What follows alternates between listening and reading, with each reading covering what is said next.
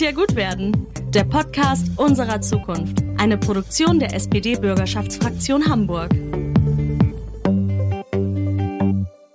Herzlich willkommen zur zweiten Folge von Könnt ja gut werden, der Podcast unserer Zukunft. Heute nur mit mir, ohne David Friedrich. Mein Name ist Paulina Behrendt. Dafür haben wir heute zwei andere wunderbare Menschen eingeladen. Zu meiner Rechten sitzt Daniel Irkanipur und zu meiner Linken Philipp Schlaffer. Herzlich willkommen. Moin, schön, dass ihr da seid.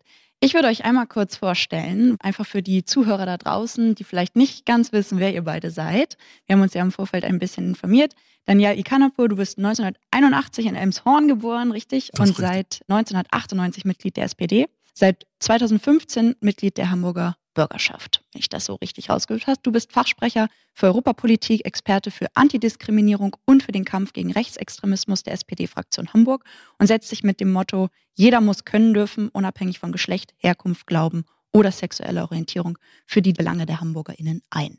Genau so. Hi und Hi. herzlich willkommen. Auf der anderen Seite vom Tisch sitzt mir Philipp Schlaffer gegenüber, 1978 geboren. Also fast gleich alt ihr beide hier. Eine ganz andere Generation als meine. Ja, du hast dich Anfang der 20er der gewalttätigen Neonazi-Szene angeschlossen, dann eine rechtsradikale Gemeinschaft mitgegründet, Kameradschaft Werwölfe und Wismar und warst Anführer des berüchtigten Rockerclubs Schwarze Schar Wismar. Warst dann tatsächlich einige Zeit im Gefängnis. Dort hast du beschlossen, dein Leben komplett umzukrempeln und in eine andere Richtung zu gehen und setzt sich seither aktiv gegen Hass, Gewalt und Fremdenfeindlichkeit ein und möchtest über die Gefahren des Rechtsextremismus aufklären und vor ihnen warnen. Hallo, Philipp Schlaffer. Ja, danke für die Einladung. Schön, dass ihr da seid. Nochmal zu meiner Person. Ich bin Paulina Behrendt. Ich habe wenig mit Politik zu tun. Ich komme aus dem Poetry Slam Bereich, studiere nebenbei Medizin oder je nachdem, was man nebenbei bezeichnen möchte, nebenbei Poetry Slam, nebenbei Medizinstudium. Und weil wir das ja auch so ein bisschen aufeinandertreffen wollen, hier so ein bisschen diese Kontraste, habe ich ein Gedicht geschrieben zu dem Thema, was wir heute ein bisschen behandelt werden wollen. Das ist Rassismus und der Kampf gegen rechts. Schwarz-Weiß ist das Foto, was du mir zeigst. Vereinigung scheint die Maxime unserer Zeit. Die Privilegien geteilt, fein säuberlich sortiert, aber schreiben Rechte, schreiben Mächte nur auf weißem Briefpapier. Ja, du darfst tanzen, komm, trete ein. Wir feiern gemeinsam den Schein unserer Zeit, denn der Dresscode bleibt eisern, black oder white. Tüll um die Augen, Schwäne am Teich, der Boden gefliest, die Farbwahl fällt leicht. Dieser Palast ist schneeweiß, wie aus Marmor entsprungen, die Wände verziert, die Handschrift geschwungen, graziös, elegant aus der Klage gewunden. Alles ist teuer, alles blitzt, alles glänzt, hell sind die Lichter, damit wir die Farben erkennen, die Kleider bestickt, mit weißen Federn verziert, we see no color, no color without white, denn alles, was wir tun, ist bagatellisieren. Wir stehen im weißen Quadrat. Wir haben nichts zu verlieren, aber Antirassismus heißt nicht, ein Schachbrettmuster zu akzeptieren. Nein, wir brauchen Bewegung und Neugier auf Kulturen. Wir brauchen Partys mit Farben und Gespräche ohne Zensur. Wir brauchen Dynamik und weniger Marmor im Raum. Denn sind wir mal ehrlich, schwarz-weiße Fotos sind schon seit Jahren längst out. Ja, also die Metaphorik ist auf jeden Fall wieder hier im Raum jetzt angekommen. Also meine Absicht des Ganzen war so ein bisschen ähm, dieses Gefühl, was ich zu der ganzen Thematik habe, was ich so wahrnehme bei meiner Generation. Ich komme aus einer jüngeren Generation als ihr, ich bin 2001 geboren, dass wir uns das sehr leicht machen. Also gerade wir, die jetzt vielleicht eine weiße Hautfarbe haben, sprechen von Antirassismus und denken, nur weil wir Plakate in die Luft halten, ist alles damit getan, sozusagen. Und ich glaube, das ist auch ein Teil des Ganzen, aber es darf nicht das Einzige sein, was man als Aktivismus bezeichnen sollte, um diesen Kampf aufzunehmen. Und ich glaube, man muss manchmal auch erstmal bei sich anfangen und einfach zu schauen, wo bin ich vielleicht auch immer noch rassistisch, um das jetzt mal drastisch so zu sagen. Und wo stecken eigentlich überall Privilegien, die auf eine Hautfarbe zurückzuführen sind? Und ich glaube, dass man oft die Dinge verkennt in der Hinsicht und sagt, naja, das ist ja wohl jetzt kein Rassismus. Aber es ist halt Rassismus, weil es eine Reduzierung auf eine Hautfarbe ist oder auf eine Herkunft. Das ist so meine Ansicht der Dinge. Und da würde mich jetzt natürlich interessieren, wie ihr das konkret wahrnehmt. Man muss dazu sagen, dass wir hier vor 15 Jahren noch nicht so an einem Tisch hätten gemeinsam sitzen können. Denn Daniel, du hast iranische Wurzeln, du kommst aus einer iranischen Einwanderungsfamilie.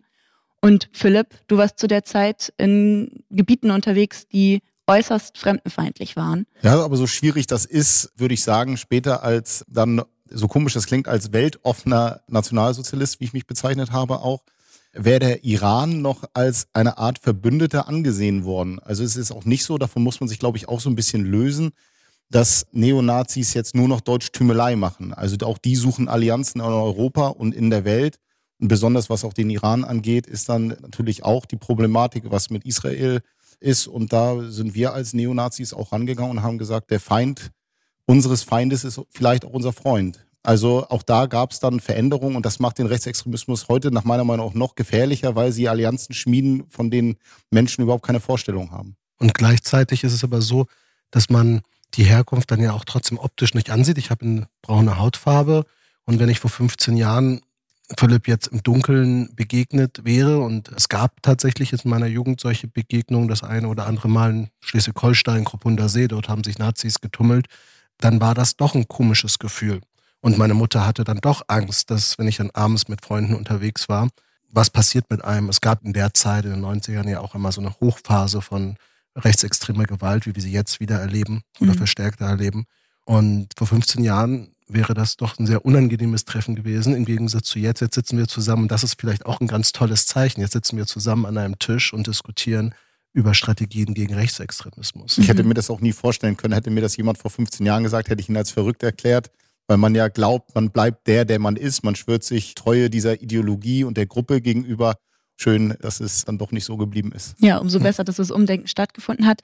Natürlich interessiert, glaube ich, uns alle auch, wie man überhaupt dazu kommt, sich so einer Gruppe anzuschließen. Wie bist du da reingeglitten, kann man vielleicht auch sagen? War das eine bewusste Entscheidung von jetzt auf heute? Bist du morgens aufgewacht und hattest plötzlich diese Ideologien im Kopf oder wurde dir das von zu Hause vorgelebt? Wie kann man das begreifen? Also wenn man sagt, man ist so irgendwie reingerutscht oder reingeglitten, dann klingt das schon fast wie eine Ausrede immer, ja. Also ich habe dazu nichts beigetragen, sondern das ist so passiert. Also ich habe mich schon ganz bewusst, zumindestens als junger Mann, davon faszinieren lassen. Mhm. Ich wollte mich faszinieren lassen und Extremismus funktioniert ja. Und das ist die unterschiedlichsten Formen, auch der Rechtsextremismus funktioniert. Das hören einige vielleicht nicht so gerne. Aber wenn er nicht funktionieren würde, würde es ihn nicht mehr geben. Also kurzzeitig kann der Rechtsextremismus bei jungen Menschen, so wie es auch bei mir war, was befriedigen. Ich bin als junger Mann ausgewandert, als ich zehn Jahre alt war mit meiner Familie nach England und wir sind vier Jahre später wieder zurück nach Deutschland gegangen.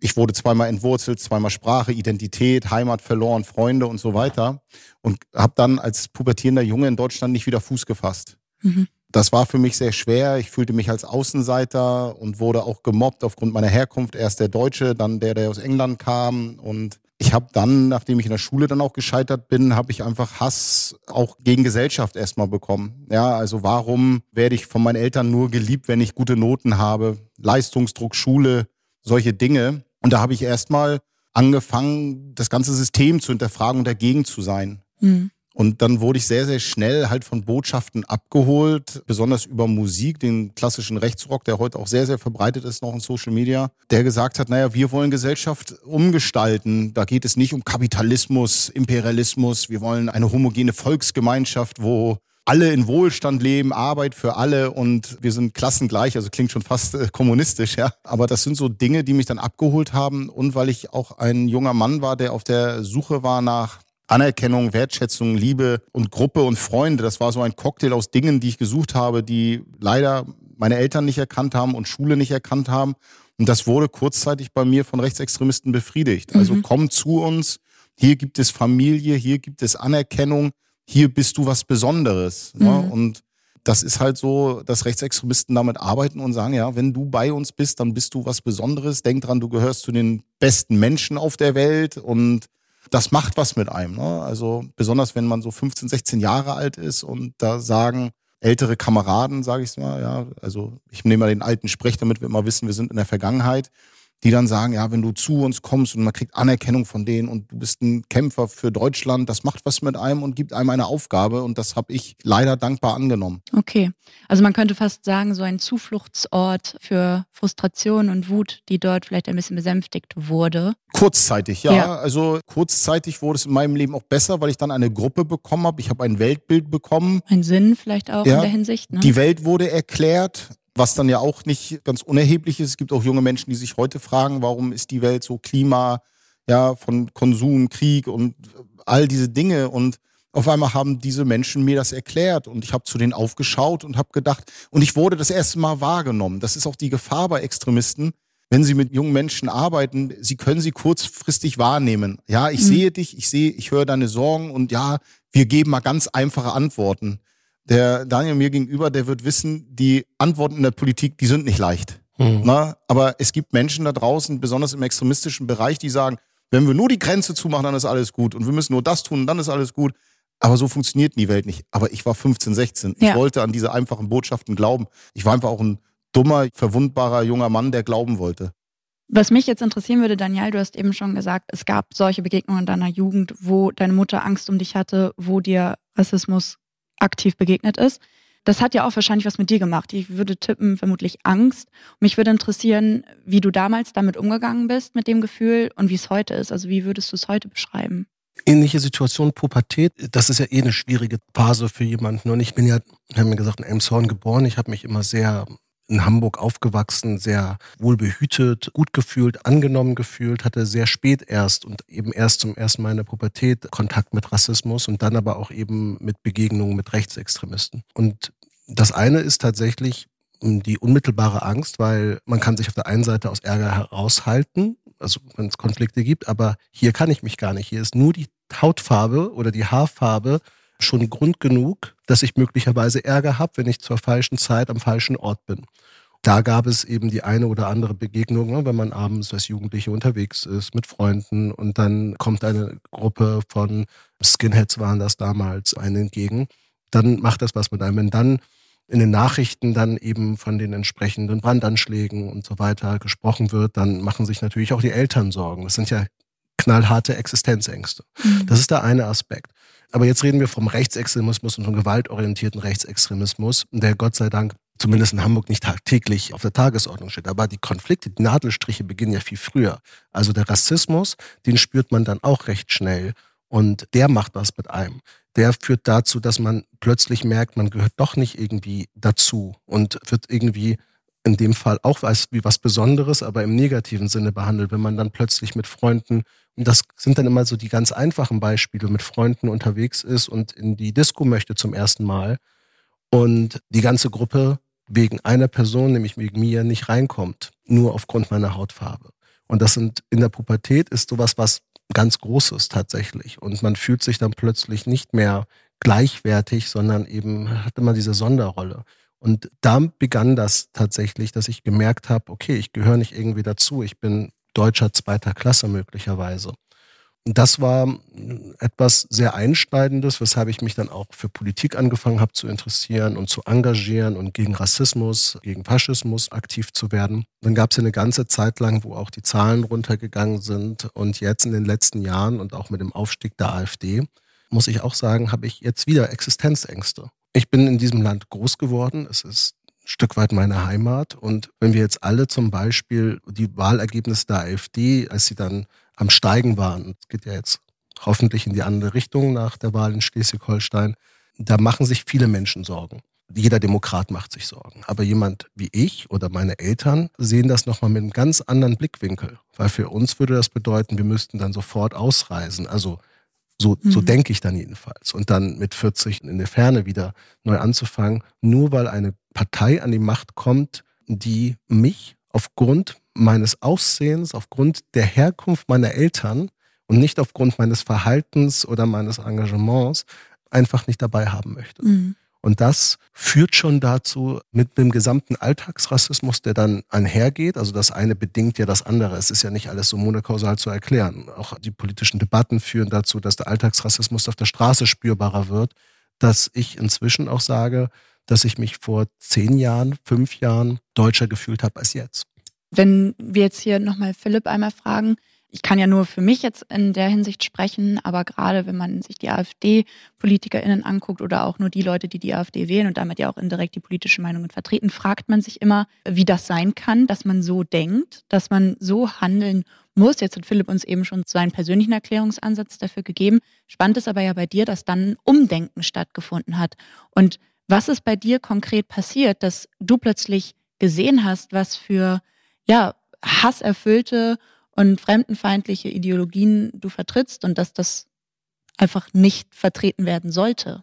Ja, also wir machen natürlich einen sehr großen Sprung von dem 14-jährigen, 15-jährigen, der sich für den Rechtsextremismus entscheidet, hin zu einem mit 30er, wo ich 20 Jahre dann in diesem Denken mich selber gefangen gehalten habe. Das würde den Podcast jetzt hier wahrscheinlich sprengen, weil dann hätten alle erst morgen Abend Feierabend. Ich habe mich dieser rechtsextremen Szene dann sehr intensiv hingegeben. Bin auch leider in Hamburg parallel Gewalttäter Sport geworden, Hooligan bei meinem geliebten HSV, den ich immer noch supporte. Bin da aber auch Anfang der 90er schwer radikalisiert worden. Also auch Fußball ist eine Problematik. Bin dann in jungen Jahren in meine ersten Parteien eingetreten, beispielsweise bei der NPD, bei den Republikanern. Damals gab es noch die Deutsche Liga für Volk und Heimat, die DVU. Bin auf Demonstrationen gefahren, auf Neonazi-Konzerte und bin dann auch Gewalttäter geworden, massiver Gewalttäter, Intensivstraftäter. Habe sehr, sehr viele Opfer in meinem Leben gemacht und habe mich immer weiter radikalisiert. Eine Radikalisierung funktioniert nicht über Nacht. Man schläft nicht schlecht und wacht am nächsten Tag auf und ist gewalttätiger Neonazi, sondern es ist ein Prozess. Und dieser Prozess hin der Radikalisierung von diesem 14-, 15-Jährigen hin, wo ich mich als 20-Jähriger dann irgendwann als Neonazi bezeichnet hatte, war auch eine turbulente, wilde Zeit, wo ich das Leben meiner Eltern ruiniert habe, das Leben vieler meiner Opfer ruiniert habe und nicht zuletzt auch meins mit ruiniert habe. Ich bin dann immer weiter in den Rechtsextremismus rein, habe mich komplett der Gesellschaft entsagt, keinen Freundeskreis mehr, keinen Familienkontakt, nur noch die sogenannten Kameraden habe dann mich auch selbstständig gemacht im Rechtsextremismus, habe mehrere Läden eröffnet. Ein Laden war in der Nähe von Hamburg in Tostedt, in Niedersachsen hatte einen Laden in Wismar, in Berlin hatte ich einen Laden, hatte international mit Rechtsrock und Textilien gehandelt, also wirklich ganz, ganz tief im neonazistischen Musikbusiness drin. Jetzt wird man fragen, okay, wie ist der damit immer durchgekommen? Ich muss sagen, die Polizei war bei mir auf dem rechten Auge nicht blind. Ich hatte in meinem Leben über 25 Hausdurchsuchungen, Staatsschutz, LKA, Verfassungsschutz, Kripo, alles Mögliche. Bei mir hat die Justiz leider ein bisschen versagt. Prozesse zu lange, Verfahren zu lange gezogen, Justiz ausgetrickst leider, ist aber ein Thema für sich. Und bin dann wirklich fast 20 Jahre in den unterschiedlichsten Milieus, immer Rechtsextremismus, immer Rassist, immer Antisemit gewesen. Habe ich dort mein Leben verschwendet. Es sind dann auch ganz viele fürchterliche Dinge passiert aus dieser Kameradschaft heraus, die ich gegründet habe, bis zu einem Mord hin. Und das ist schon sehr schwer für mich, das so kurz zusammenzufassen, damit die Leute nicht denken, ich will hier was verschweigen. Es ist nachlesbar auch in meinem Buch Hass macht Gewalt oder auf meinem YouTube-Channel zu gucken. Nur, dass man so einen Einblick hat, dass das hier nicht so ist, weil manchmal wird so über Rechtsextremismus, ja, das sind Rechte, das ist so, das wird so abgetan. Ich kann dazu sagen, ich war sehr, sehr tief vernetzt im Rechtsextremismus in Deutschland. Der Rechtsextremismus und die Gruppen bewaffnen sich. Das ist Realität. Rechtsextremisten haben eine große Affinität zu Waffen, zu Militarismus, einfach historisch gesehen, in Hinblick auf Wehrmacht, auf Waffen-SS und auf die Reichswehr, dieses ultradeutsche Militarismus und der Kampf nach Tag X, Umsturz mit Waffengewalt. Rechtsextremisten bewaffnen sich, auch ich war bewaffnet. Umso wichtiger möchte ich das hier nochmal klarstellen, dass das hier nicht hier abgetan wird. Ja, gibt wichtigere Themen und sonst was. Das ist eines der wichtigsten Themen, dem wir uns widmen müssen dass es nicht zu Anschlägen kommt, dass wir in Freiheit weiterleben können. Und das wollte ich hier nur noch mal ganz kurz klarstellen, damit das äh, bewusst ist, wie wichtig hier die Arbeit ist, auch von dem Daniel, der hier sitzt in dem Fachausschuss und sich darum kümmert, wie wichtig das ist. Und ja, ansonsten bin ich heute tätig für den Verein Extremistlos, bin dort als Deradikalisierungstrainer und Antigewalttrainer unterwegs und ja, versuche ansonsten in meinem neuen, schönen, spießigen Leben anzukommen und ich liebe es in der Demokratie. Das, was ich vorher gesagt habe, ist, dass Extremismus funktioniert. Das ist wirklich sehr, sehr kurzfristig. Und die Dinge, die versprochen werden von Rechtsextremisten, die erfüllen sich nicht. Das sind schöne Worte, es sind schöne Bilder, die gezeichnet werden von Gemeinschaft. Wir halten alle zusammen und alles wird besser und wir sind die Guten. Ich habe schon auch sehr, sehr schnell gesehen, nein, wir sind nicht die Guten, wir sind die Bösen. Jetzt könnte man mich fragen, ja, wenn du das erkannt hast, warum hast du es nicht aufgegeben? Ja, aber ich hatte nur das.